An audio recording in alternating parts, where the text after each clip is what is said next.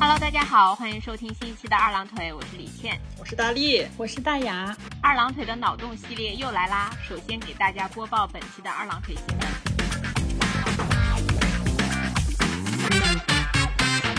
知名捉妖师申某殴打一二十岁小伙引争议。申某当街殴打一位小伙的画面曝光后，根据 AI 年龄成像识别显示，这位小伙的年龄为二十岁。信息披露之后，网上掀起小伙是人还是妖的探讨风潮。众所周知，有规定表示非人类生物不允许在境内私自成精。如果申某殴打的是妖精，那这位妖精属违规成精。妖精办将因监管不力承担最大责任。如果申某殴打的是一位普通人，那申某身为一名注册捉妖师，这一行为违反了《捉妖行为准则》第三卷第九条，应吊销其捉妖证，五年内不得重考。据悉，申某今日已缺席三年一次的瑶台颁奖典礼，现已回到北海的家中。截止本台发稿时间，涉事双方均未发出声明。本台计划邀请三界联合办事处的太乙先生对此事发表评论，请各位听众积极关注后续报道。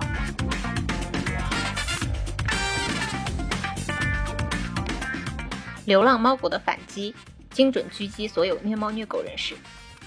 二郎腿动物科学研究所近日研究发现，猫狗能够精准识别虐猫虐狗人士，并对其发起强烈攻击，而对爱护动物的人亲密有加。二郎腿新闻在此提醒有虐猫虐狗人士的家庭，请务必保护家人的安全。虐猫虐狗人士需要外出时，请找正常亲友陪护，带好项圈及牵引绳，穿好防咬服，非必要不外出。可乘坐带轮航空龙出街，以保障自身的安全。二郎腿式的流浪猫狗均为在编流浪动物，身体健康，性格友好，且二郎腿式的虐猫虐狗人数极少。所以，流浪猫狗并不会给市民们的日常生活带来困扰，还请虐猫虐狗人士注意自身防范，做自己生命健康安全的第一负责人。也建议家人们及时送虐猫虐狗人士上人类行为思想改造学校进行服从性改造。学校的老师们均为已经取得教资证的猫猫狗狗，老师们会严厉教学，但不会威胁到学员的生命安全。该校的明星教师三月是一只年轻的拉布拉多犬。截至目前，三老师已经成功改造三十余个虐猫虐狗人士，让他们重获新生。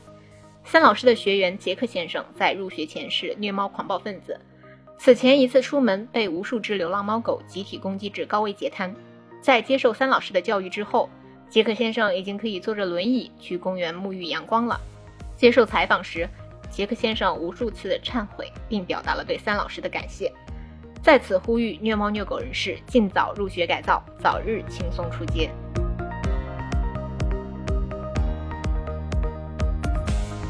警方通报二郎腿市灭门案调查结果：十一月六日，二郎腿市公安局针对近期热议的灭门案发布官方调查通告，全文如下。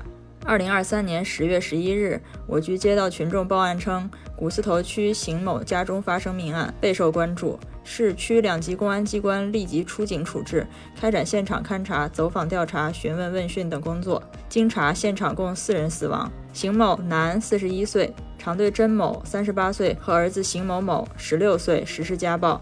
甄某曾六次提出离婚，未果。十月十日。邢某在家饮酒，邢某某放学回家，发现宠物狗被毒杀，认为是邢某所为，二人发生争执。争执期间，甄某劝架，被邢某用水果刀捅伤，当场死亡。恰好甄某的母亲贾某，六十二岁，来送女婿最爱喝的甲鱼汤，目睹甄某被害，邢某情急之下将贾某捅死。邢某某目睹母亲和外婆被害，用烟灰缸打击邢某后脑，使其倒地，后又多次击打，直至邢某死亡。杀死父亲后，邢某某准备写下认罪书自首。书写期间，喝了贾某带来的甲鱼汤，中毒身亡。邢某邻居杜某因害怕狗向小区多家投毒，已被我局抓获归案。目前案件进一步的善后工作正在进行中。二郎腿市公安局，二零二三年十一月六日。二零二三年十月五日。二郎腿市民阿某因在与朋友聚会喝酒的时候，由于笑话太过幽默，结果笑得在场的三名朋友倒地不支，后经抢救无效当场死亡。阿某最终被当局逮捕，并因故意杀人罪判处十五日拘留。据当地警方报道，事件发生当晚，阿某与五名朋友相聚，共饮美酒并分享笑话。然而，阿某的幽默感太过出色，引发了身边朋友们的大笑。其中三人因过度发笑，最终昏倒。这一悲剧性事件被其他聚会者目击，随后报警。警方赶到现场，将阿某逮捕，并起诉他故意杀人。经法庭审理，判决阿某十五日行政拘留。以警告他在社交场合时应注意控制幽默水平。这一案例引发了社会广泛讨论，有人认为判决过于苛刻，也有人认为应该对滥用幽默负全部责任。无论如何，这一事件提醒了人们在社交互动中应注意幽默的适度使用，以避免不必要的麻烦和法律责任。科学家首次发现精子运动违背牛顿第三定律。近日，二郎腿式的研究人员发现，精子的鞭毛或尾巴通过改变形状与周围液体相互作用，推动精子前进。但是，精子不会从周围环境中起相等和相反的反应。专家指出，这种运动违背了牛顿第三定律，即作用力与反作用力总是大小相等，方向相反。猜测该现象可能是由于拥有精子的男性。并非地球的原始居民，属于外来入侵物种。下面为您播报精神病院收治正常人的新闻后续。经过不懈努力，本台记者与自称正常人的甄某取得了联系，并在甄某位于精神病院的病床前进行了采访。甄某表示，他参考《肖申克的救赎》《越狱》等影视剧情节，最终完成出逃工作。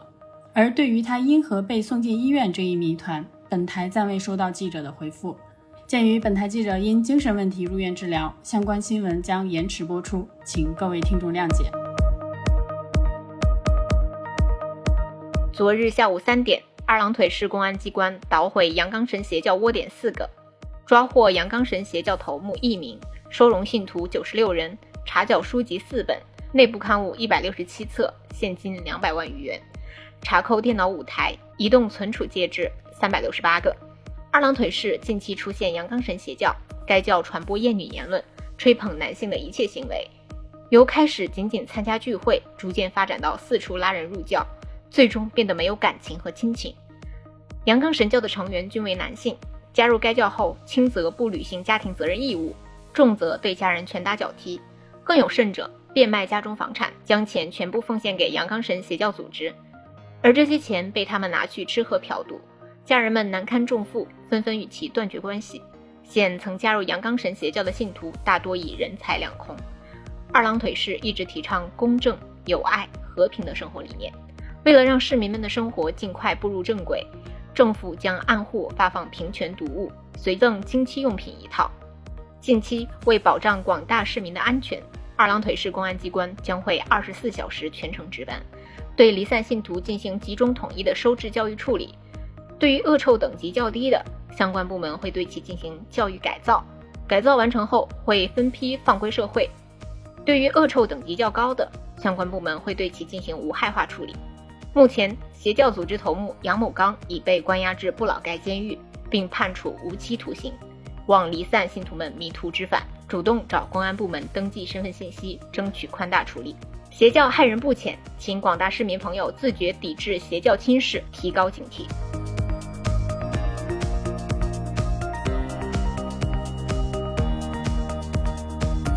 我市现百年不遇极端天象。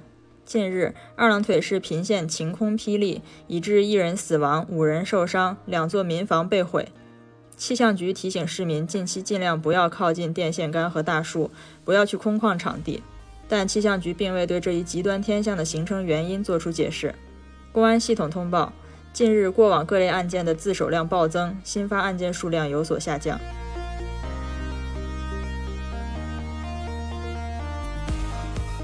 二零二三年十月五日，二郎腿市发生了一起令人担忧的事件。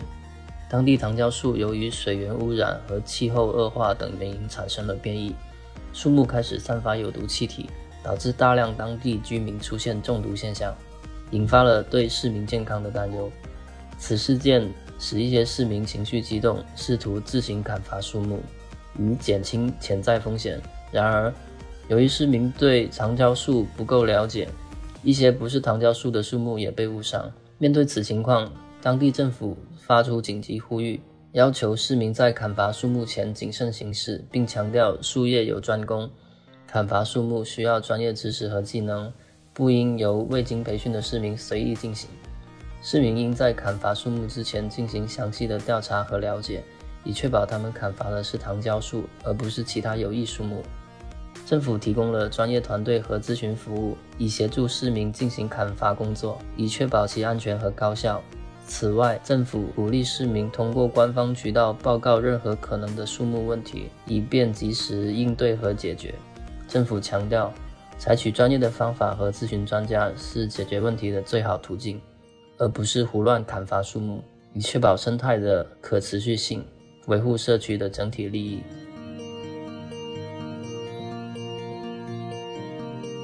近日，网红谢坚强被发现又一次肢解相亲对象，网友表示这是比消失的他更恐怖的恐怖片。据悉，谢坚强原先是一只普通的肉球近方蟹，是水博士家养鲨鱼的饲料，因为其蟹壳太硬，口感太差，鲨鱼吞进肚子之后又将其吐了出来。当时奄奄一息的肉球近方蟹，所有的腿和钳子都被啃断，腹部还有鲨鱼牙齿留下的伤口。经过水博士的悉心照料，他的腿又重新长了出来。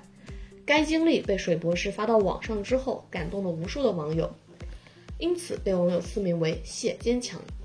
目前，蟹坚强已经四岁，超过了此种螃蟹的平均寿命。水博士每天更新蟹坚强的状态，其生生不息的精神感动了无数的网友。网友们天天通过直播和爱的互动。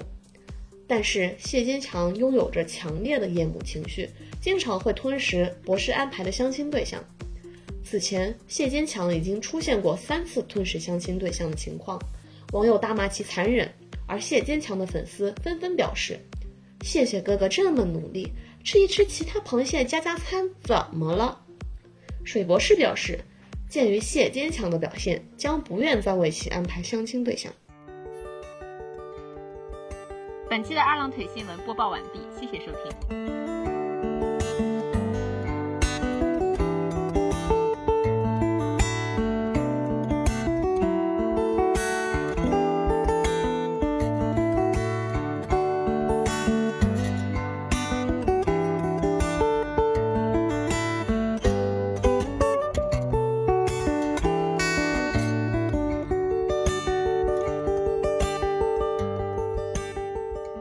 大家好，欢迎收听新一期的二郎腿，我是李倩，我是大力，我是大雅。新闻已经播完啦，接下来我们要聊一聊本期的脑洞小开题目。刚才大家听新闻播报的时候，应该也知道，我们这一期一共是五个人一起参与录制，除了我们三位以外呢，还请来了两位朋友，也是我们二郎腿的老朋友，请他们跟我们打个招呼吧。大家好，我是小君君，欢迎小君君，欢迎小君君，呃，大家好，我是阿茄。欢迎阿杰。那今天我们要聊的第一个脑洞话题呢是：假设你是一个发明家，你会发明什么样的东西来改变世界？谁先来？谁先改变世界？还那还是我吧。好，阿杰先来改变世界。我有想到两个，其中一个是，呃，它有点类似像脑机接口，就是在脑袋上打个洞，它弄个按钮，就是你一摁它，你就能睡着了。哦，然后我想要。对，就特别有效率嘛。这种睡着是可以被唤醒的吗？可以啊，可以自己醒吗？可以啊。哦，我需要，我需要它。它是怎么发挥作用的呢？就它一摁就睡着了。失眠患者的福音啊！对对对哦那如果你正在开车呢，我就是想让你出事儿，想让咱这一车人都出事儿，我就摁你的头，一摁按钮你就睡着了，然后需要指哎纹识别。就是它它是有一些门槛的，就是我一开始想的是，它至少得有个外壳吧，嗯，就你得打开它打开，然后再摁，它有一个保护，对，避免误碰。对，没错没错，就是它会有一定的误触发机制嘛。然后这个的话，就是要工程部门去去想办法解决的了。你只是一个发明家，别人也不能要求你什么。或者直接就输入一条指令，就必须是这个人本人脑子里想一段什么样的话，想完整了之后就可以直接睡了。嗯但是别人想没有用，哦，反正他都在脑袋上了。可以可以，然后另一个我我想做就是我可以用手机采取味道上传到某个地方，他想闻到这个味道的话，可以在路边的一些贩卖机上面下载一，或者是像买饮料一样按下一个罐子之类的，然后你一闻里面的味道跟我闻到是一样的。然后这样就可以避免那些不知道糖胶树是什么味道乱砍树的人，就他们可以闻到糖胶树，就糖胶树到底什么味道，他们就不会乱来了。嗯，嗯，真的很有用，真的会改变世界，改变二郎腿的世界。而且我真的觉得很多味道，就像现在图像、声音是可以分享，但是味道没有办法分享，就好难受。而且味道也没有一个东西，没有一个存储介质能把它留下来、记下来。对，它没有载体，我就觉得很可惜。嗯，好，我的发明讲完了，下一个。那我来嘛，我发明了一个文字反听器。此前想必大家已经知道啊，有很多驱蚊和防蚊的产品，但是这些东西依然不能让我们免于蚊虫的叮咬。我本来也想发明一个让蚊子没有办法叮到我们的东西，但是出于对蚊子的人道主义关怀呢，我不能让他们没得吃。作为他们的衣食父母，我们应该有所担当。但被蚊子咬又真的会很烦躁，所以我退而求其次，发明了一个蚊子反叮器。这个东西呢，是我研发出的一个新型材料。这种材料对人体没有任何不良影响，只有极极极极。极少数的人接触此材料会有过敏反应，所以在使用之前呢，请大家一定要做好皮肤测试。那对该材料过敏的人，只能在这里跟大家说一句抱歉了哈，你们就只能羡慕嫉妒那些不过敏的人喽。这个材料神奇在什么地方呢？就是说它一定要直接接触皮肤的，你可以把它做成戒指啊、手链啊、项链啊，或者是耳饰之类的佩戴在身上，一定要接触皮肤。因为它的工作原理是，在你上眼皮和下眼皮接触的时候，你的周身就会形成一个奇妙的磁场。就是只要你佩戴了这个东西，你每次眨眼或者是你闭眼睡觉的时候，你周身都会形成一个非常微小的磁场。然后这个磁场呢，对人类这些哺乳动物，还有对鸟类一些家禽都没有任何影响，只会对跟我们有身体接触的双翅目昆虫产生影响。比方说蚊子，那这个影响具体来说呢，就是能把它给我们的身体带来的变化和感受反弹给它。就比方说这个蚊子，它趴在我身上，而这个时候刚好佩戴了我们这个蚊子反叮器，那它趴在我身上的时候，我势必会有眨眼的动作嘛，或者是我刚好闭眼在睡觉，它趴在我身上，那这个磁场就开始对它起效了。然后呢，这只蚊子如果它只是在我身上做了简短的停留，然后它就飞走了，那它真是走了大运哦。那如果它真的很不幸，它叮了我一口呢，就是我身上长一个包的时候，它同时身上也会长一个包。我的包瘙痒难耐的时候，它的包也会让它抓肝挠肺。更不幸的是，嗯，我在用风油精的时候，它却没有蚊用的风油精可以用。他只能默默的承受这种痒和痛，并且他还要不停的祈祷我能快点好起来。然后这个产品呢，虽然不会让我们免于蚊虫的叮咬，却能大大缓解我们对蚊子的恨意。因为蚊子身上流着我们的血的同时，也在和我们共享同一种感受。这种血浓于水的感情，是对我们被咬的人的安慰。我相信这是一个改变世界的发明。非常感谢大家来参加我这文字反叮器的发布会。我已经憋不住了，我我想的是，这个发明不应该叫蚊子反叮器，它叫损文不利己。对我们没有任何好处啊！他我还是一样被他弄得睡不着，我还是一样。他的好处是在心理层面上的好处。对呀，它是一种心灵上的安慰，就是当场报仇。有什么药会比心灵良药更有效呢？我没有，我就是个痴心妄想或者是没没心的人，我就是要一些浅薄的东西，我就是想睡着，别来烦我的这个东西，别来偷我的项目。得了，阿杰不投，反正 我是听出来了。不投不投，下一个。那你会用吗？不要，才不要。哎，不如我买个蚊帐。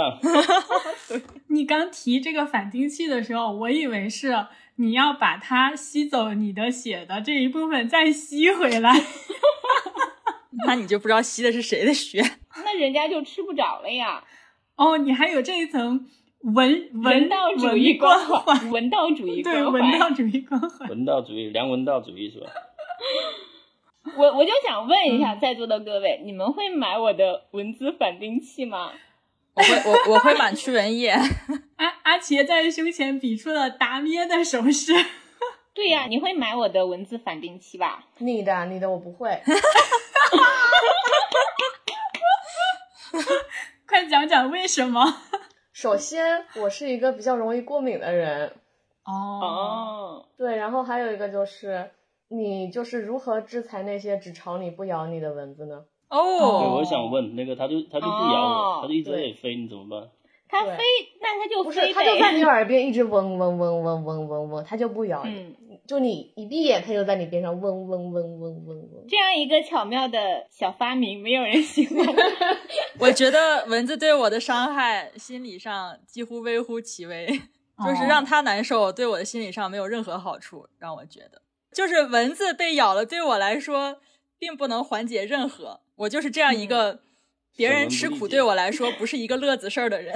我觉得他的逻辑就是狗咬你一口，你就咬它一口的那个逻辑是一样的。但是我现在只顾着我疼了，我不管狗有没有受伤。嗯，大雅你会买吗？呃，我要看你的产品定位。就假如你的产品定位是遥遥领先，那我可能要考虑一下会不会买。但如果我逛屈臣氏的时候就能买到你的产品，我可能会买一下。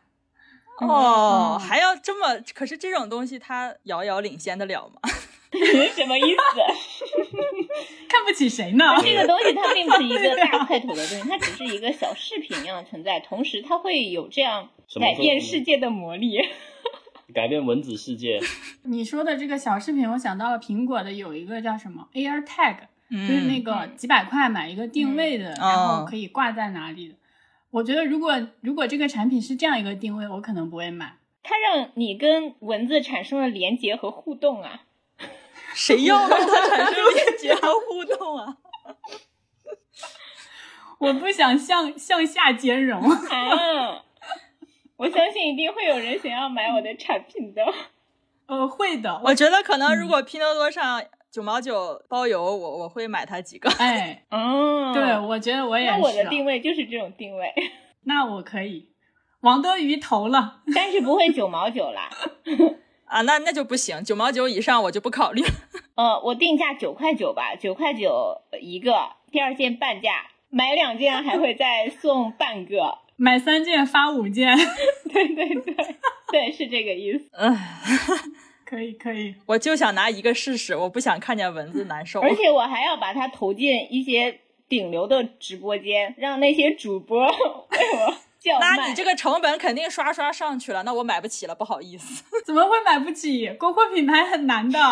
对呀，你在道德绑架我。这么些年也不看看你工资涨没涨？你有没有努力工作？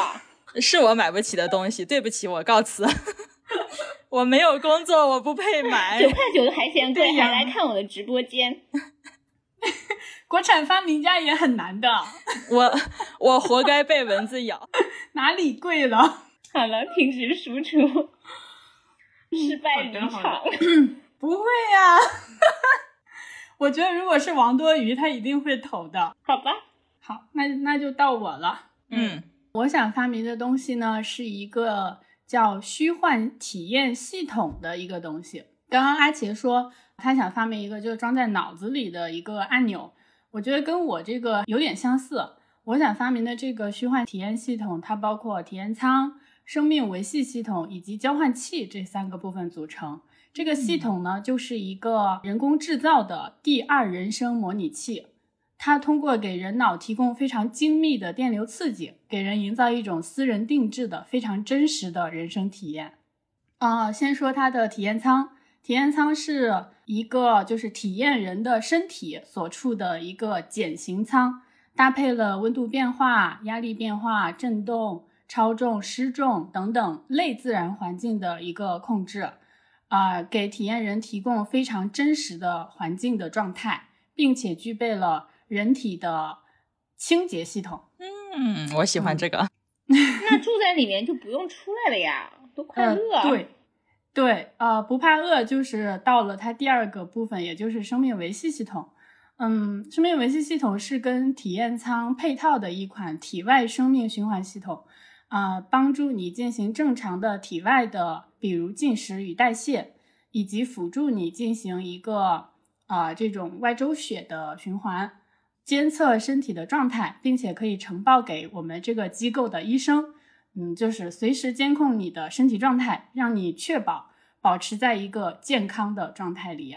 嗯，考虑到这个可能不同人他也会有一些疾病吧，所以我还有一个附加的项目，就是如果因为各种原因你需要进行外科的手术，可以根据这个体验人的意愿，采取把你唤醒，然后进行手术，以及你就是在这个所谓入梦的状态下，可以帮你手术。就是非常的私人定制，然后这个东西呢，就是丰俭由人。至于它为什么叫丰俭由人呢？就说到了第三个东西，就是交换器。交换器是以人体的寿命作为交换货币的。哇，它的流通规则呢，就是身体寿命的一年可以交换这个虚幻寿命的半年。如果就像我刚刚说的这些附加项目呀，各种东西，需要根据具体情况。扣除身体寿命的三到二十年不等，就是最多享受十年。那我在里面就一直待着吗？中间可以出来吗？啊，可以呀。这个寿命是什么时候开始扣掉呢？嗯，是我出来之后再交费呢，还是我进去之前就先把钱先把 寿命交？怎么交？呃，边体验边交费。哦，就比如说你你已经就是你体验了半年了，那你的身体就相应的减掉了一年的身体寿命了。那身体寿命是指我的健康度吗？还是就是寿命？就假如你可以活到一百岁，你从出生开始体验这个系统的话，你就只能活五十岁。对，哇，那我岂不是死的时候是健健康康的，忽然就嘎了？你可以从你的寿命的尾端开始扣。哦，那不是很好？对呀，就是年迈多病的那段时间，我扣掉了。他们是本来就知道我能活多少岁是吗？啊，因为我既然知道。那我能知道吗？我也是知道我能活多少岁的。看你的意愿，就是要科学推断的话，就是抛却那种科幻的东西。科学推断的话，也就是机构对你的身体状态进行一个评估，根据你这个参数哦，推测你大概有多少年的寿命。哦，就跟那保险卖保险。嗯。哦，对，我刚刚想说，他其实这个业务可以可以一家公司做俩业务，一个是这个业务，另一个就卖保险。然后他这也不赚，他就在卖保险那儿赚。嗯，对，然后让人让人有各种各样的体验。你们图啥呢？我就说，你这个东西，你只要人家的命，你不要人家的钱，你图啥？你图人家短命啊？你？我就是想要一个大家都有的东西来作为一个货币进行交换。寿命也不是大家就可能有些人的寿命就比较宝贵吧，就是他本来就没剩多长时间。你一个小孩儿，他他肯定是。更富裕的嘛，就假如你的寿命只剩两天，你也可以去里头体验一天。然后考虑到这个，我们这个机构呢也是要赚钱的，所以呢，我设置了一些体验条件。首先呢，就是这个体验人他一定要成年，他具备自主的判断能力。嗯嗯。第二个就是下面几项，他只要符合其中的一项，他就可以去体验。比如说，一，经过一套系统的评估后。体验人对这个现实的世界的绝望感，已经不支持他继续生活在这个世界上。嗯，就是这是一个公益的目的。就我想的是，如果有很多，比如抑郁症，嗯，就各种心理疾病的话，就已经对这个世界没有眷恋了。那是不是在这个虚幻的世界里，他可以去体验他想过的一些生活，而不是说把生命就终结在这里了？嗯。啊，第二项就是体验人交纳了巨额的体验费，在签署体验合同之后就可以进行体验，这就是一个收入的来源，重要的收入的来源。嗯啊，第三个就是在虚幻体验系统合法的国家，这个国家里的每一位公民都有六个月的免费的体验额度。哇，这六个月是要扣寿命吗？免费的，不用扣。那这个东西会不会让人上瘾呢？那里面太美好了，我已经对对啊，那那你就自己抉择喽。哦，所以你的意思是去之前本来是对这个世界还有希望的，去了之后发现对这个世界没希望了，符合了第一条。对对对，就是它会不会让更多呃原本比较能够在正常生活里活呃快乐生活的人，体验了更好的生活之后，产生了比较，然后从而对现实的世界产生了无望感。然后，那我觉得这是这部分人需要克服的问题，而不是说我这一个系统去承担的东西。我觉得这个系统很有风险，客户自己克服一下困难。我觉得这个这个项目一定是改变世界的，但我很难说他是把它改好还是改的不好。对，嗯啊、第四个渠道呢，就是志愿者渠道。哦，呃，就比如说系统为了呃更新，嗯呃，或者是为系统提供更加丰富的这种人类的群体的样本，招募的这些志愿者，这些志愿者就可以不用付费，然后用志愿者的身份去体验到这个系统当中。能体验多久啊？志愿者，我可以一直当志愿者吗？哦，我这一个项目，我招这一批志愿者，那项目结束嗯之后肯定就结束了。哦，如如果你想当志愿者，那你就关注我们下一次就是发布出来的这个志愿者的需求。那会有什么风险吗？就会有一些 bug 存在是吗？呃，对呀，哦，肯定是有风险的。这个风险大不到致死的话，会对我产生什么伤害吗？还是只是不够完善、不够完美的体验？如果是机构对外发出的招募志愿者的声明里的话，那肯定这个副作用呃会写的比较全面，比如说极极极极少概率的猝死，哦，然后一些情况下会有这种醒来之后会有一些眩晕、耳鸣、头昏啊、神经方面的状况，但是它不至于说你恢复不过来。嗯嗯，啊那我选第四个。要当志愿者是吗？哦，对我暂时想到的是这四个。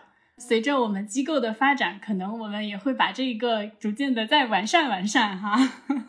嗯，随着王多鱼投的话，各位嗯想去体验吗？想想想，我要先用那六个月，然后再当志愿者。我还没想好。嗯，也就是大力是想体验这个新的东西，但是暂时不想说呃付出这么大的代价。，对，嗯，明白。免费的先蹭一蹭。它其实展示出给你的状态是，我是在做一个公益事业，我是在让你有更好的生命体验，但是他要人家的命啊，他就是对半砍的那种，对，这这不是好东西。因为我不可能说现实寿命的一年可以换取里面的两年，那那这事儿太好了，所有人都去做了，就这个一定要是有一些代价的，然后让人去进行一个权衡。对对对，体验这个东西的人都已经是在现实生活里生活困难的人了。为什么要做这样的预设？因为你的第一个条件就是你那个是免费的呀，那个是要也是扣人家命的，是吧？哦哦啊、哦，对，但是他可以不付钱，就是、对呀、他不付钱，但是还是一个，就是不管哪一项，它都是一个交易，除了当志愿者，但是你当嗯志愿者是有风险的。嗯，但是就是还有免费六个月啊。免费六个月嗯就是那种钓鱼的一个一个手段嘛，就是让大家，啊哎，你们都可以来试试哦。然后你试了上瘾就，我要试，我要高级去功能要付参与。费才能。对，然后你你一旦上了瘾，人家就要你的命了，要么就要你的钱。那就是这样，一点。不是啊，那不就跟有点像吸毒那样子，或者本来毒品就是一个止疼的感觉，那我不就是相当于我实在需要它的时候，我也不得不用这个可能会让我上瘾的东西先止疼嘛，或者嗯是后面我就会考虑啦，这种东西，要不然我就要付出金钱，付出我的身体健康，然后去得到吸完毒之后的那种快乐。那嗯正常的人他就不需要这些。大力这个就完美的解释了我设计它的这个目的，或者是就是我在一个什么指导的这个指令之下设计它，我就是想做一个这种类毒品一样的东西。嗯，而且我是哦觉得我用它干嘛，就是可能我对我的人生会有一些设想，我可能觉得，哎，我本来如果我干这个行业会不会更开心？那我就去试一试，然后我发现好像也就那样，然后我再试下一个行业，可能我就会有一个真在现现实生活中会有一个怎么说一个方向去指导我，对，而且哦是一个可以预见的方向。哦，我觉得这是一个使用场景诶，这种场景很好，就是让他短暂体验，然后决定我先进去体验一把有狗的感觉，再考虑我现实生活中到底还要不要养狗，不用对真狗负责任。我想到一个一个东西，就是我之前疯狂跟你们安利的那个伪纪录片《Rehearsal》，就是呃，你想要做一个什么决定，这个决定对你很重要，然后你就想要呃非常完美的落实它，在此之前就找一个团队帮你预设各种可能发生的情况，然后帮你确定一个万无一失的方案，然后你到时候就按照这个方案去执行它。对我是觉得这个这个东西，嗯。如果大家都去体验的话，那世界上就没有劳动力了。另一点就是，嗯，我觉得那种情况，我我抽象的理解为他是想要什么样的世界，进去之后就能够有什么样的世界。他他已经达到了我最终的目的了。我在在我最终的目的活了一年或者是半年，我觉得已经我目的已经达到了，那剩下还有什么呢？招进仓，惜死可以。哦，那可能这种东西对我这种人来说是比较有用、有好处的。就是我是在一个在乎过程，不在乎最终能不能达到我真正想要目的的那个人，我可能就不会真的去拿寿命来换这些东西。哦，我觉得像秀琴和阿奇会觉得它会让人上瘾，就是会因为这个太好了，大家没有自制力去。去去克制这个享受的欲望吧，因为你本人也说了嘛，它就是一个类毒品的东西嘛。对对对，嗯。但是我觉得这这不是科技需要承担的部分。嗯嗯嗯，它是需要需要一个无形的手来制裁的。就这这不是一个发明家需要承担的部分。嗯。就是你可以发明它出来，但是可能不会得到应用，就可能会在某些国家不合法。对，是一个很有很有争议的东西。就像我想到，会不会有些人就是会觉得，就在现实当中，比如说抢银行啊，什么东西是是有风险的。那我用这个系统，我去体验一把抢银行的感觉，然后他感受到这种快乐之后，他可能真的会抢。对，是的，呃，是呀。各种那就有现成的法律制裁他了。是呀，那那他去抢银行，然后蹲蹲橘子啊。我反而觉得，如果我真是只是享受抢银行的快感的话，那我进去抢一把就好了，不用对真实的人造成任何伤害。我又想起前段时间看的一个纪录片，就是痴汉，我忘了他那个名字挺长的，就是说有一群人在地铁上会偷拍女孩子，然后把它传到一个网站上，会有很多人付费购买那些影片。然后就有一个记者去寻找这个网站的创办者，在整个的调查期间，他有去到日本，然后发现这个地方有一个产业是，就是你进店消费，然后你进到店里之后，有很多女孩子为你服务。这些女孩子是怎么为你服务呢？她们就在一个房间里面，这个房间是被呃装修成一个地铁车厢。然后这些女孩子就在里面扮演乘客，你就可以在里面对她们为所欲为，只要付钱就可以了。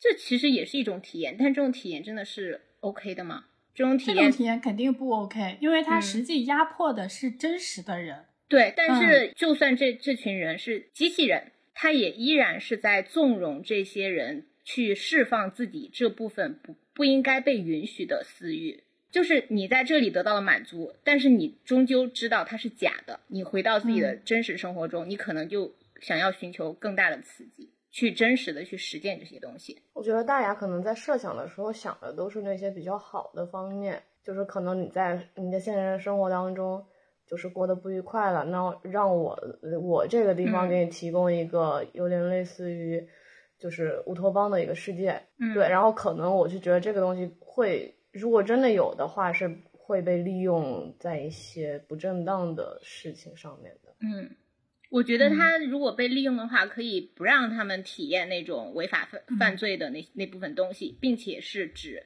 提供给那些真正需要的人去使用。但是如果我是发明家的话，我是想让他不设限制的。嗯，他可以体现任何他想私人定制的这种人生体验。所以就跟那个。嗯，核被发现一样，就是它被发现，它当然希望它能得到广泛的应用，但是有人用它来发电，有人就用它来进行核爆炸了，去打仗了。就是这事儿，它不赖物理学家，它它赖那些按下核弹按钮的人。那的确也是这样，但是一个嗯东西它如果一一旦有了两面性，那个发明家就应该承担一定的社会意义上的责任，就是你要想到你自己的产品可能会对世界改造成一个什么样的程度，它可能会对世界产生一个什么样的影响。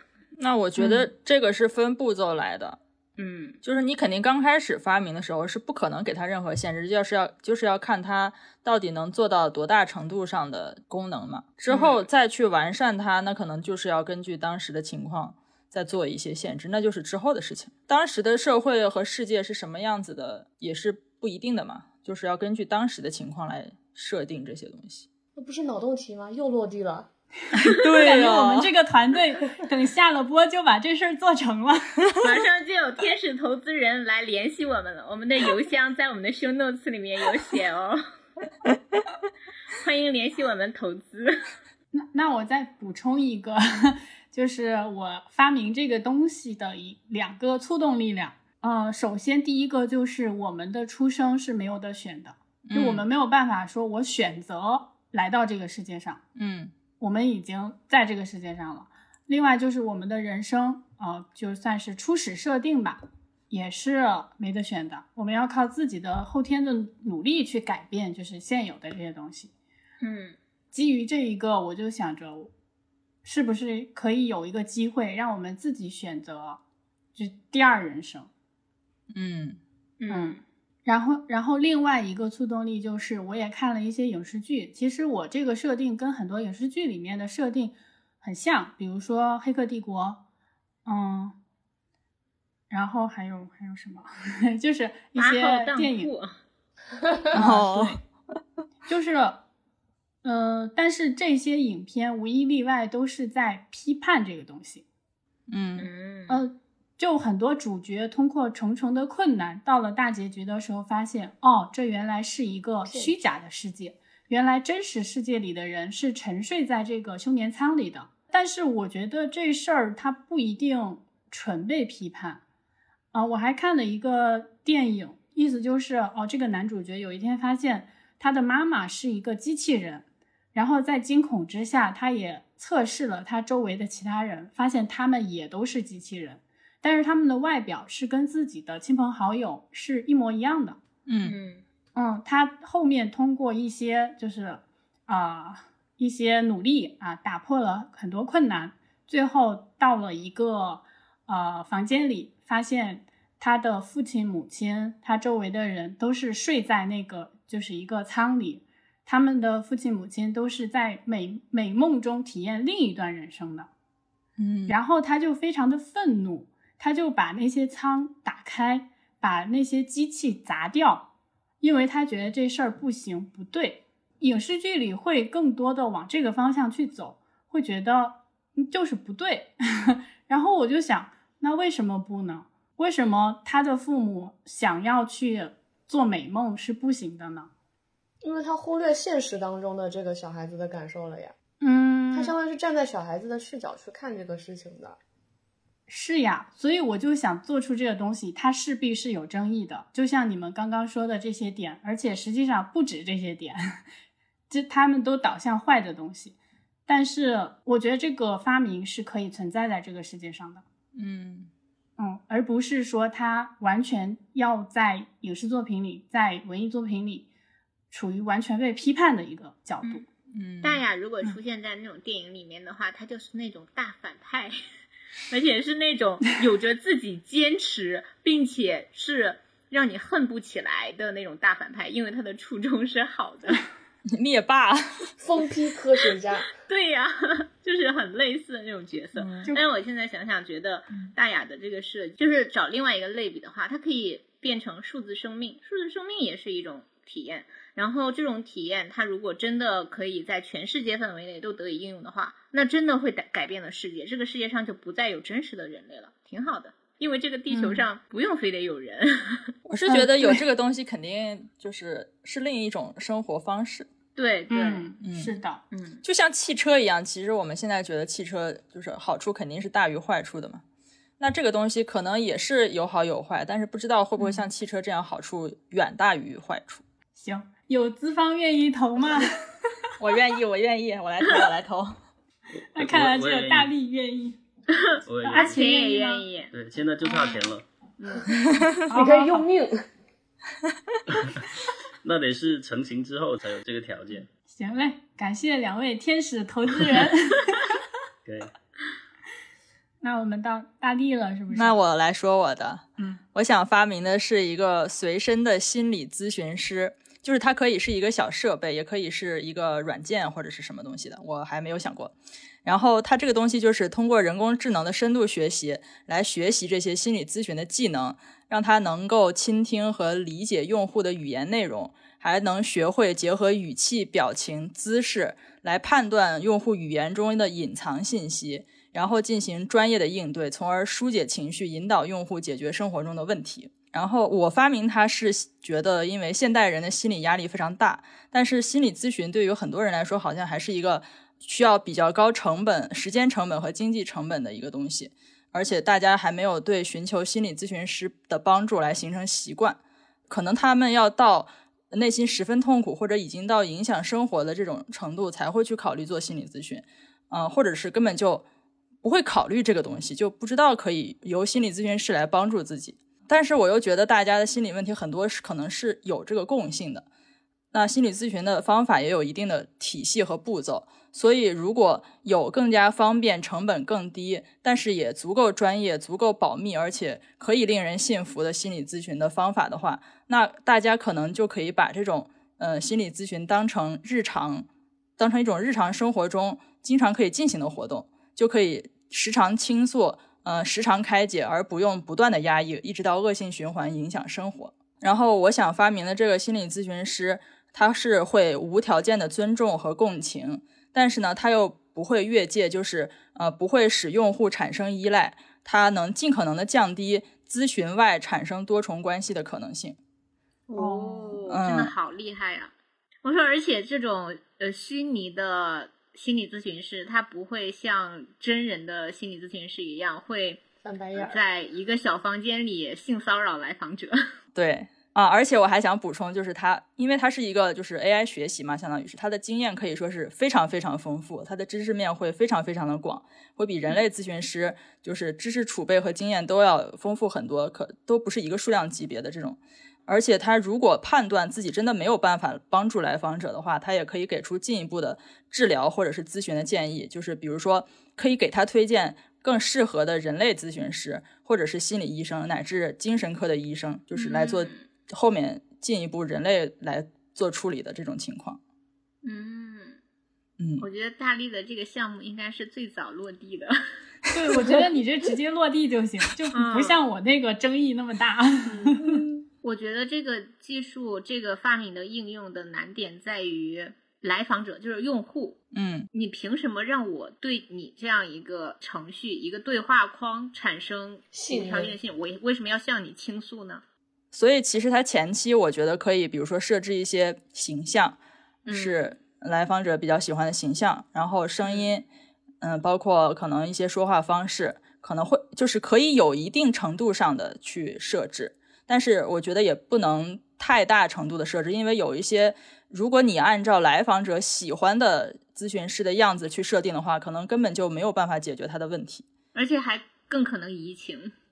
对，所以，嗯但是我觉得是可以给一些设置条件的，而且本身我觉得啊，因因为有一些人不想去找心理咨询师，是因为自己可能有一些东西不想跟外人说，即使心理咨询师可能在生活中根本就没有跟他有交集，只是来当一个心理咨询师，但他还是会心存芥蒂。但如果只是跟一个软件、跟一个不是活人的东西说，他可能就像树洞一样那种。但是这种需要交互的 AI 的话，它都需要把它的就是倾诉的内容存进去，至少。对，但是这又涉及到一个可能、就是、保密性对，对，所以这个东西就一定要保密性是第一位，一定要做的，因为它可能它处理的话，肯定就需要一个很大的服务器去在云端或者是什么地方去做这种计算。但是就感觉说它再怎么说它保密，我觉得我可能我都不信。所以，很难信嗯，是的，对，所以这个东西也就是需要，我觉得可能推广的门槛会稍微低一点，因为人这个东西你也你就能敢保证这个心理咨询师他他可以为你无限保密嘛，嗯，你也不敢说，而且你肯定会有更多你嗯匹配的信息在里面。就像他说，就是说，如果他解决不了，他会联系一些其他的医生什么的。啊、不，我是想的不用他联系，是他来推荐给，对，但嗯是就是你的个人的一些基本信息肯定都在，相当于你的个人信息会绑定着你所有跟他讲的那些事情，就嗯，所对，就是说，所以这个如果一旦涉密或者怎么样，我觉得是一拎一大串的。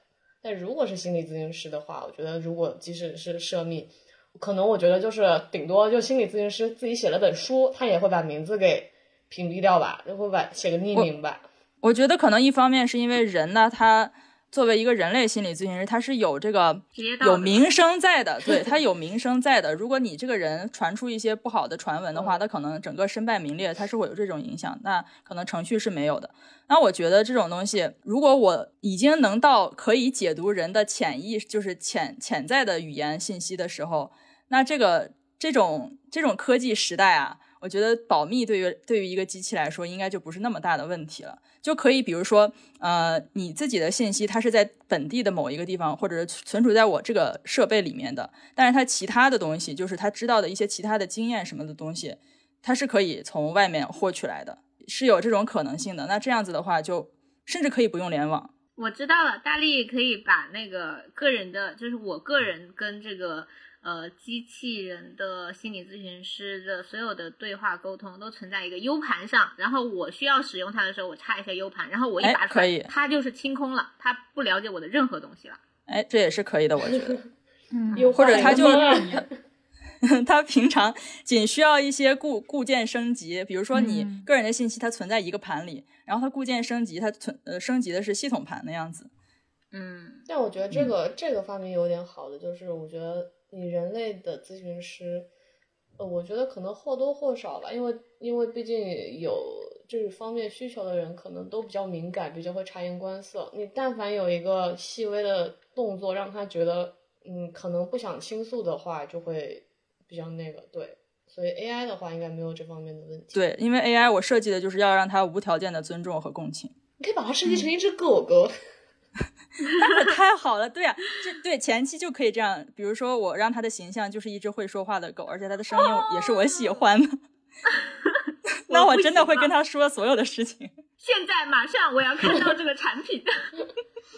嗯，或者是那种玩偶嘛，嗯，很多就真的，或者是真的就是它长成一个树洞的样子，但是它会给一些反馈。一个树精。我觉得这个发明很好，我支持。嗯，快来投吧，嗯，各位我天使投了。投资人。我也投了。我也投我要成为第一个用户。我会觉得小君君更保守哎，其实我我最落地是吗？呃，对，就是大力提他的这个时候，你也会有很多的疑惑，就是你对这些安全问题啊，嗯，呃，信息上的东西啊，是的，就是更保守。因为我之前我买了一个互动的台灯，就是可以根据你的手势怎么怎么样，你做什么手势，它给你什么反应。然后买来一看，它居然就带一个摄像头，就是它的台灯那块带了一个摄像头，然后这个就让我有一种哦很膈应的感觉。虽然它写着就是说它那个摄像头只用于捕捉那你跟它的互动的手势，可是你就是看到摄像头，你本身本本能的就会觉得有哪里怪怪的。确实，嗯就是人和机器之间还没有建立那种信任关系。嗯，是我觉得可能是人和人之间还没有建立建立这种信任关系。是的，因为机器是人造的。对，OK，到我了是吗？好，我就想把哆啦 A 梦的记忆面包直接搬过来 抄袭一个。嗯，记忆面包是什么？记忆面包就是它是一个吐司面包一个片，然后你可以把这个片印在充满知识点的一个书本或者是什么东西上，然后吃掉这个面包之后，这个知识就属于你了。哦，嗯，好东西，知识以一种歹毒的方式进入我的脑子。歹毒吗？会不会变胖啊？对呀，如果拉肚子拉掉的话还有用吗？那个动画片里讲它还有用吗？它它啊，它没有，它就是一个应急的一个一个装置，主要它嗯主要讲究明天考试什么。但但我们就是可不可以搞一些，比如说微塑料是吧？微塑料它不是在体内降解不了吗？以毒攻毒，你好歹毒啊！真的很果然歹毒。是以歹毒的方式进了体内。我感觉比我那个发明还扣寿命。这谁还敢吃啊？那我们那个口味面包嘛，原版是面包，我们可以做着其他东西，比如苕皮啊、烤冷面啊之类的。哦，嗯，但是里面有微塑料。微缩版也可以不用那么大一片。嗯就如果我希望只是应付考试，那我就不用让它存在那么久，只要过了考试就可以排泄掉。或者要么就是跟那个阿奇刚刚的那个，在在那个就他那个再多一个接口，直接导入行了，哦，不用吃是吗？不吃了，直接导入。因为我就觉得哇，从小学那么多东西干嘛呢？就在你脑子还没发育好的时候，就得学那么多东西，然后家长跟小朋友之间还得为了学这个东西就吵那么多的架，就我觉得没没什么太大的必要，感觉。反正长大有一些还是会忘。只要吃了足够多的微塑料，就可以成为天才儿童。他反这样就正微塑料拼的是也要吃的。体格了。嗯，看谁能活得久。我们可以选择现在把它降解出来。然后还可以用科技手段来扩充自己微塑料的储存量，是的是吧？我氪金，我可以压发明一种压压缩缩微塑料的方法，嗯，微塑料点 ZIP。我们又在完善这个项目了。啊，我们好厉害呀！每一个项目都会有人投的，除了我的文字反丁器。太扎心了。好啦，祝各位董事长事业有成。各位发明家，我觉得你们现在已经成为董事长了，因为你们都有天使投资人了。我们有了专利，可以当董事长了，是吗？对，那我们所有的项目都已经落地了，都已经讲完了。嗯，那我们还有一个脑洞题目是：如果你可以把一位历史人物召唤到现在，你会召唤谁？他来了会发生什么？我一直想的就是苏格拉底或者柏拉图这样的人回来。嗯，那个柏拉图不是在《理想国》里面说怎么怎么样就会能够那个吗？怎么怎么样会哪个呀？那我要讲那本书梗概吗？难道 那你那你说了，我们也就是他他认为他认为让哲学王来管理一个环境就会就变得很好啊，就是会嗯大概这个意思。又或者是他来了来现在这个时代之后呢，看他能不能影响更多人。他以前的话，他的传播手段就没有现在这么快嘛。他来了这个环境之后，能自己在 B 站开个账号，或者是每天在微博发点日签啊什么的，自己的感想什么的。我在想，呃，会不会让让环境稍微改改善一点，或者是之类的？但我今天来的时候，我觉得不会，嗯我觉得不会，就是应该不会有起到太大的作用。嗯因为现在牛人也很多啊，但是很多人都不不去关注那些牛人在想什么，或者是他他们的思想是什么样的，他们就只是关注这抖音刷起来哦，好好笑啊什么的，就是看看女生跳舞之类的就可以了。他们呃传播速度快的同时，传播的垃圾也很多，嗯，并不是你苏格拉底得到传播了，人就所有东西都是在同样的速度上去传播的话，你可能还要自己去筛选。所以我后来想了一下，就是好像叫他来也没什么作用，那你还叫他来吗？但我还是会想叫他来的，嗯想跟他喝顿酒也好。嗯，那他来了会发生什么？成为 B 站过气 UP 主？让他尝尝青岛啤酒或者是哈啤精酿都挺好的，嗯，带他去立方喝喝酒。你有做过调查吗？他喜欢喝酒吗？那看我喝酒也可以。好，那接下来还是我来。你来吧。你来吧。嗯，我想要召唤的是一九五三年的艾伦·图灵，嗯就是他年轻的时候是专研数学还有密码学嘛，并且在二战期间的时候，就是一九三九年应召到英国的外交部通信处从事那种军事工作，但是他的工作内容不是为了打仗，就是利用自己的这个一身本事来破译纳粹的情报密码。嗯，然后他其实就是利用这种自己的数学基础还有密码学基础，破译了恩尼格玛 U 型潜艇密码和金枪鱼密码这几种密码都是非常复杂的复式密码。呃，当时是基本上全世界的人都没有办法破译这种密码，而当时的图灵是设计了一个机器来帮他运算到底当天用的是哪哪一款密钥，然后从而破解密码的。然后当时他是通过这种机器让盟军更准确地掌握了敌军的情报动态。后来一些历史学家认为，图灵的这一举措至少使二战提早两年结束，拯救了数百万无辜的生命。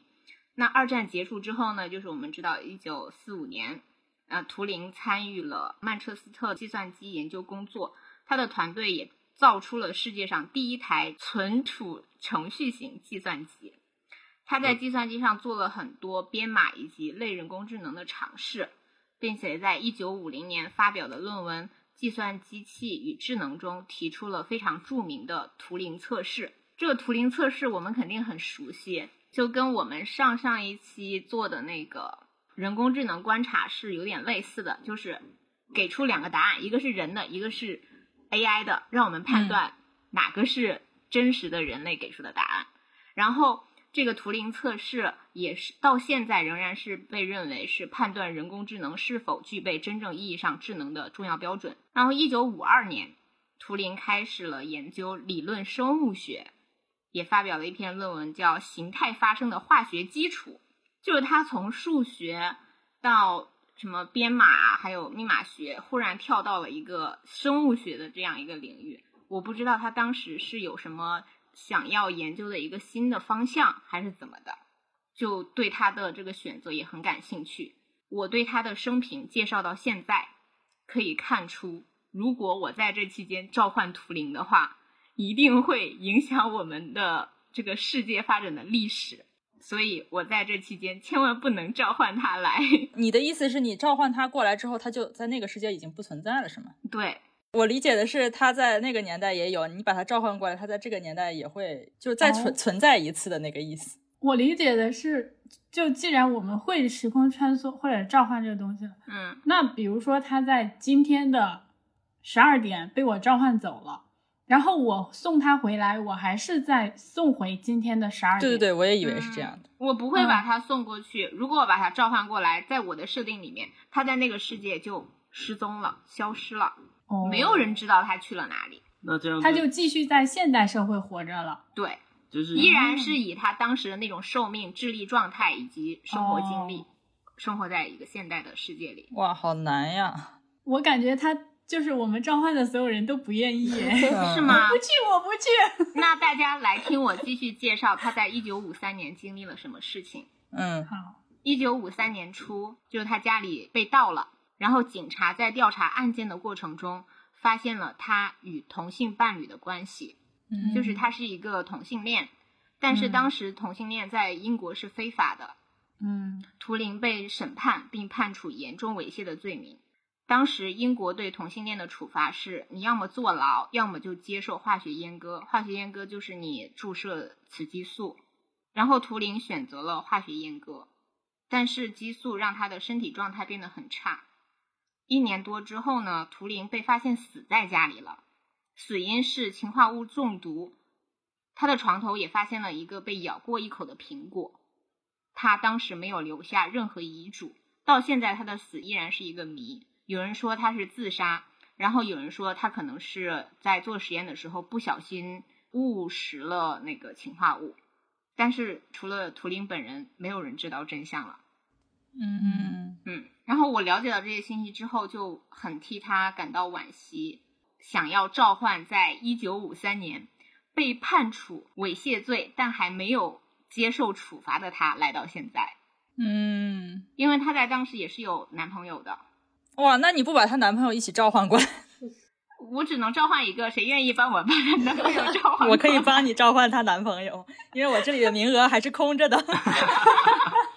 好的，谢谢你，大力。就我召唤那个时候的他，就可以帮他脱险的同时，也让他看看他开拓的领域发展成什么样了。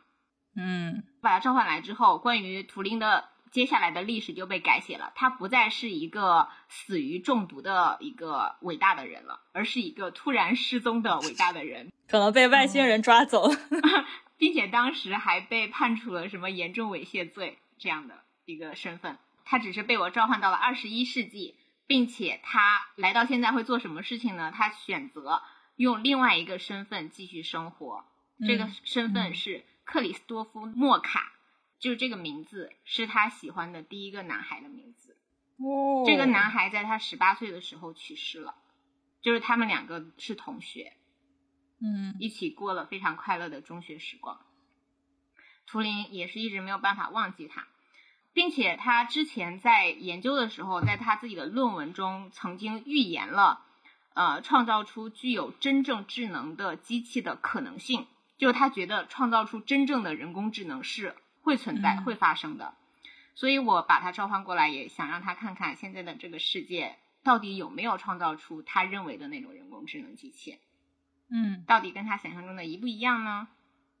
就是如果他依然对这些研究抱有热情的话，他可以在这里继续研究下去；如果他不想研究的话，他也可以非常坦然的在英国做一个男同性恋，过轻松的生活，因为现在在英国同性恋婚姻已经合法化了。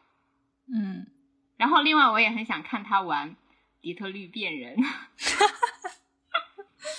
希望他在 B 站开一个账号直播自己玩底特律变人。感觉是一个非常具有使命的这次召唤行动。我我感觉那个李倩就像一个奇异博士出现在他的时空，然后嗯把他带回来。奇异硕士，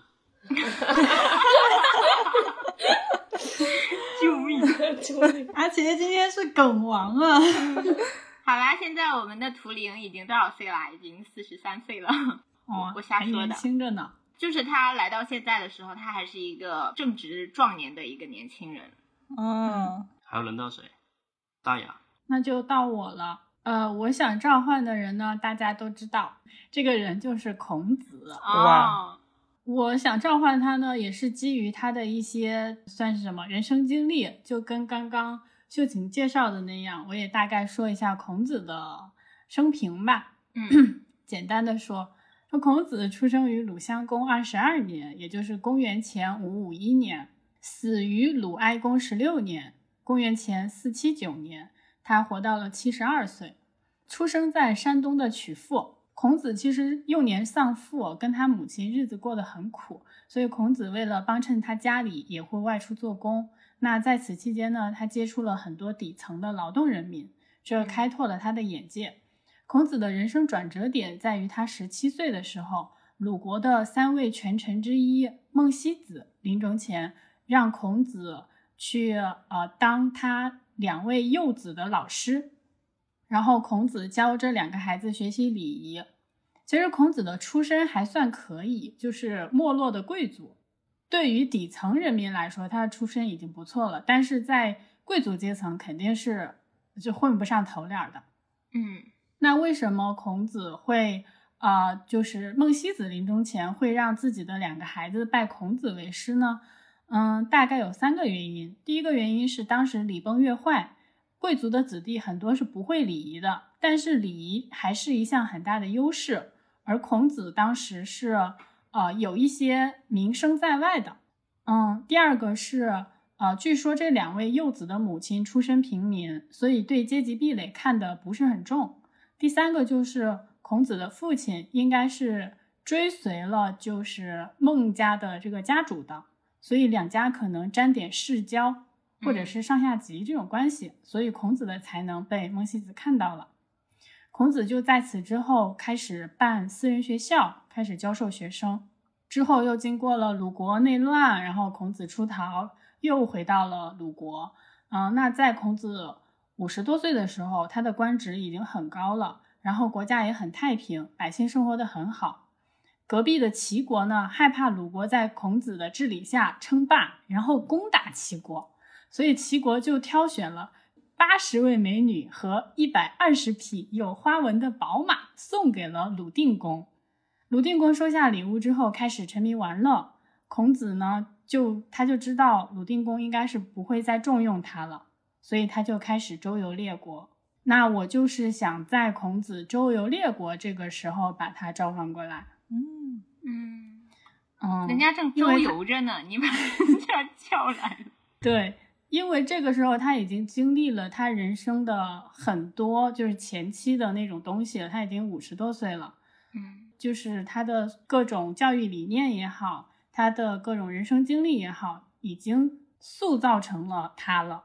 嗯，我想在这个时候把他召唤来呢，就感觉第一个是感觉孔子是一个心态很开放的人，他来到现代社会，我感觉他应该会适应的很好。嗯，他的很多思考也具备先进性，比如政治上他主张教化而不是杀戮，那在教育上呢，他主张有教无类，而且他晚年有一个故事，我感觉也很旷达，就是孔子他们从宋国逃到郑国，然后在路上，孔子和弟子们走失了，孔子独自站在郑国国都外城的东门等候，那孔子的弟子子贡沿途寻找走失的老师。有一个郑国人就告诉他说：“啊，东门有一个长得像圣人，瘦弱疲惫，却似丧家之狗。”子贡找到东门之后，确实找到了孔子，并并且把这番话告诉了他。孔子就笑着说：“未似丧家之狗，然哉，然哉。”就是说，哎呀，他说我像丧家之狗，那说的是啊，说的是啊，就感觉他虽然是圣人，但是他很经得起这种东西的。所以就很乐观，很很旷达，呃，所以就算是把他带到现在，带到了一个他完全陌生的环境里，他也是，呃，可以适应的。嗯就，是从这个老头儿的角度来讲。嗯嗯，那再一个呢，就是我觉得他是一个有点矛盾的人，他一方面恪守礼教，一方面又看了很多的那种追名逐利的东西。他又有非常高尚的这种政治的追求，嗯，想要这个社会人人都品德美好，社会清平。但是当时的社会毕竟还没有达到孔子的理想的状态。我猜想啊，他应该是幻想过说千年之后的人类社会是什么样的图景。那我把他叫过来，就是让他看看千年之后是这样子的。他肯定会很失望吧？对，我就想问问孔子说。因为就是自己的思想至今还在流传，他会欣慰吗？还是说他觉得，即便是发展到现在，我们还是没有达到他当时追求的那种境界呢？我想跟他进行一个 探讨，想问问他，想得到答案。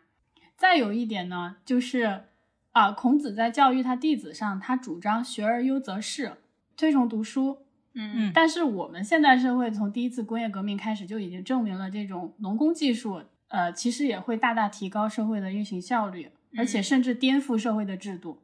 那我想用一个现代的眼光 去跟孔子，就是说，哎，你看，你看，你看，啊，你说的也不全对吧？然后社会说吧，社会已经发展到了嗯这样的一个状态了。嗯，就是说，哎，你是不是也有你的局限性啊？嗯嗯，就看他咋说。反正我想跟他进行这方面的交流。嗯嗯，而且你想，就是山东这个地方，他孔子对山东人的影响太大了。现在山东人还是学而优则仕呢，个个都要考公务员。对，你觉得他来到现在之后，他会变成一个什么样的人呢？我感觉他应该会努力的去 follow 现代的这种生活的潮老头儿。嗯，哇，可是他离我们好远呐！公元前，对 对，应该也没有那么难适应吧？我觉得他应该是一个主动学习的人。他会喜欢吃麦当劳吗？哎呀，可以带他去吃哎！我感觉他到这个年代可能会说熬夜使人猝死。麦当劳好热气啊！他是山东人，不是广东人，不讲热气。对，那那不会。接着我就会带他去游览现在的社会生活，就是让他充分的体验这个社会，呃，衣食住行，反正各个角度吧，嗯，就有点像一个导游一样，带着他去周游现在的之前他周游的那个路线。对，故地重游，先办个身份证才能买高铁票。那我开车吧。哦，那也可以。嗯，因为当时的周游列国其实范围挺小的，嗯，就可能在我们现在看来，一个市、一个县，在当时都是一个国家了。嗯，所以它就算是周游列国的话，它的活动范围也没有那么的大，可能就是在青岛一日游，对，就是在山东附近那周周边的几个省内，嗯都到不了广东是吗？到不了广东。应该都在 中原那块儿比较多，是不是？嗯，是的，是的，但是也可以让他来广东看看。对，嗯，他第一站就是广东。哦，对哦，他先要来你这里是吗？是呀，是呀，然后再让他跟我的好朋友们见面。反正我感觉这位大儒呢，他应该是心态很开放的，然后愿意学习的状态，所以他应该是非常愿意尝试新事物，然后见到新的人。嗯反正那他回去之后呢？你还要把他送回去吗？我心想是我不想改变时间线的，我不想改变历史的必然。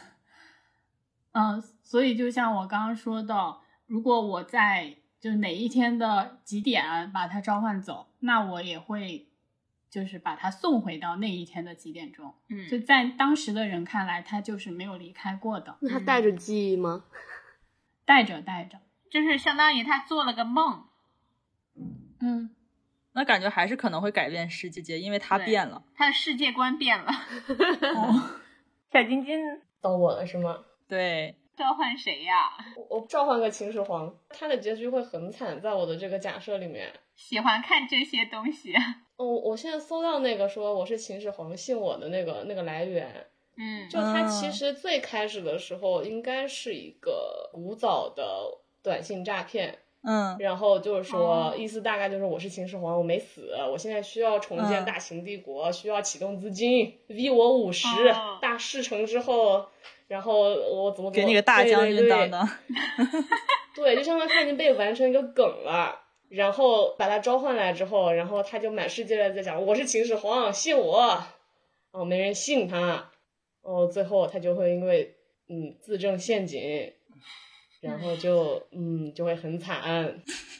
你想以他，那那他真的会陷入自证陷阱吗我？觉得以他的性子肯定是会的呀。我我觉得可能不会，就他这种人，他不会陷入这种陷阱。就我是个皇帝，我说我是秦始皇，你们都不信。可是没关系，他就算是秦始皇，他有那个性格，他他即使不是秦始皇，他也依然有这种皇帝的风范。嗯他可以从零开始再收复六国吗？用这种气魄来干点别的事情。用冷兵器吗？应该不行了吧？我甚至觉得他可以不用说自己是谁就是他不以秦始皇这个身份存在于现在的世界。啊、当他又再一次功成名就的时候，再说我是当年的秦始皇。哦，大力是说他其实个人能力在这个社会打拼一片天地已经是够的了。对用他的那个那个思想是吗？不一定是思想，就是帝王的魄力。我觉得他的思想需要更新很多。魄力你得找着你的手下呀。嗯，完蛋了，又落地了小真君照了照了秦始皇，嗯然后大雅又照了孔子。秦始皇可是焚书坑儒的人，让他俩打一架吧。让他俩不要见面。所以让秦始皇低调一点，不要说自己是秦始皇。我反倒希望他们俩见一面。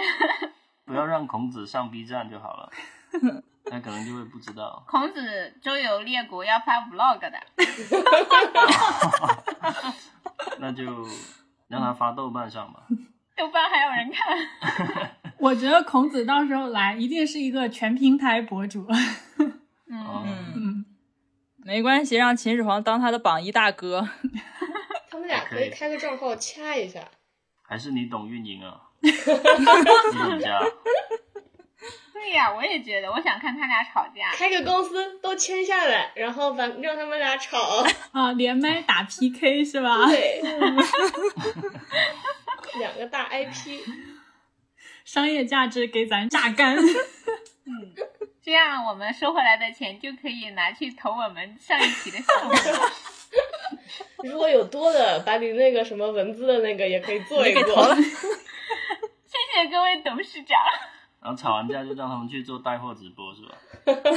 秦始皇去卖剑，所以秦始皇真的是这这样，就是在你的设定里面陷入自证陷阱，然后也不回去了，就在这里孤苦潦倒的过完一生，是吗？我的设定可能是个平行时空，就他在那个世界是完成霸业的，然后在这儿的话就是可能就是一个差不多的人设，然后你你可以理解为他可能成就完霸业之后，然后另一个平行世界被我召唤过来的，嗯，嗯是同样是那样子的人设。哎，其实我之前也想过要召唤秦始皇，我想召唤他的理由是因为他不是很想长生不老嘛，嗯我就想让他看一看他长生不老，如果真的能长生不老，这个世界会变成什么样，完成他一个梦想。啊，这这怎么让他现在也没法长生不老呀？哦，我的意思是让他看看他现就是现在的世界变成什么样子。就是说，这个像苍天又借给了他五百 年，对，对，呃，不可不止。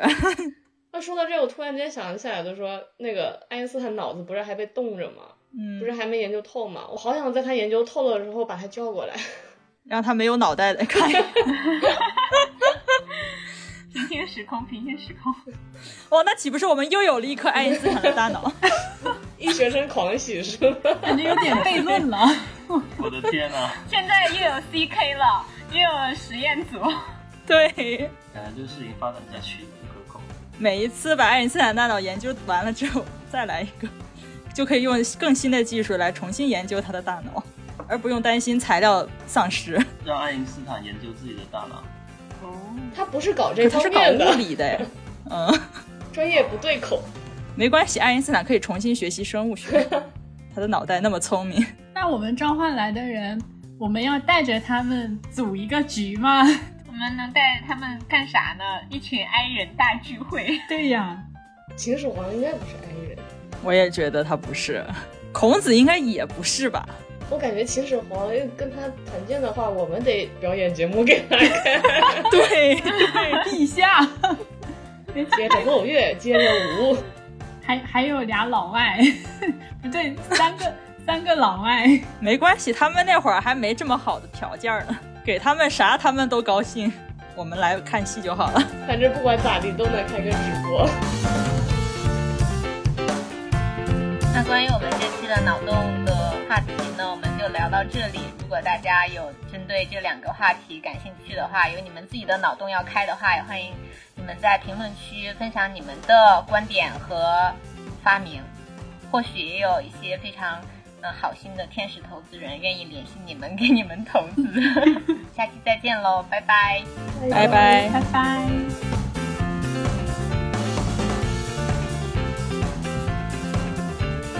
二郎腿是一档记录交流、真诚发生的博客。我们珍惜与朋友的对谈，从自身出发，开怀沟通，试图在交流的过程中拓宽思想的疆域。欢迎你在喜马拉雅、小宇宙、网易云音乐、苹果 Podcast 及各大泛用型播客客户端订阅我们。你也可以通过发送邮件到二郎腿的拼音 at y e h 到 n e t 与我们取得联系。如果你喜欢我们的节目，请不吝点赞、留言、收藏、分享。微信搜索“二郎腿”，还可以找到我们的同名微信公众号，期待与你相遇。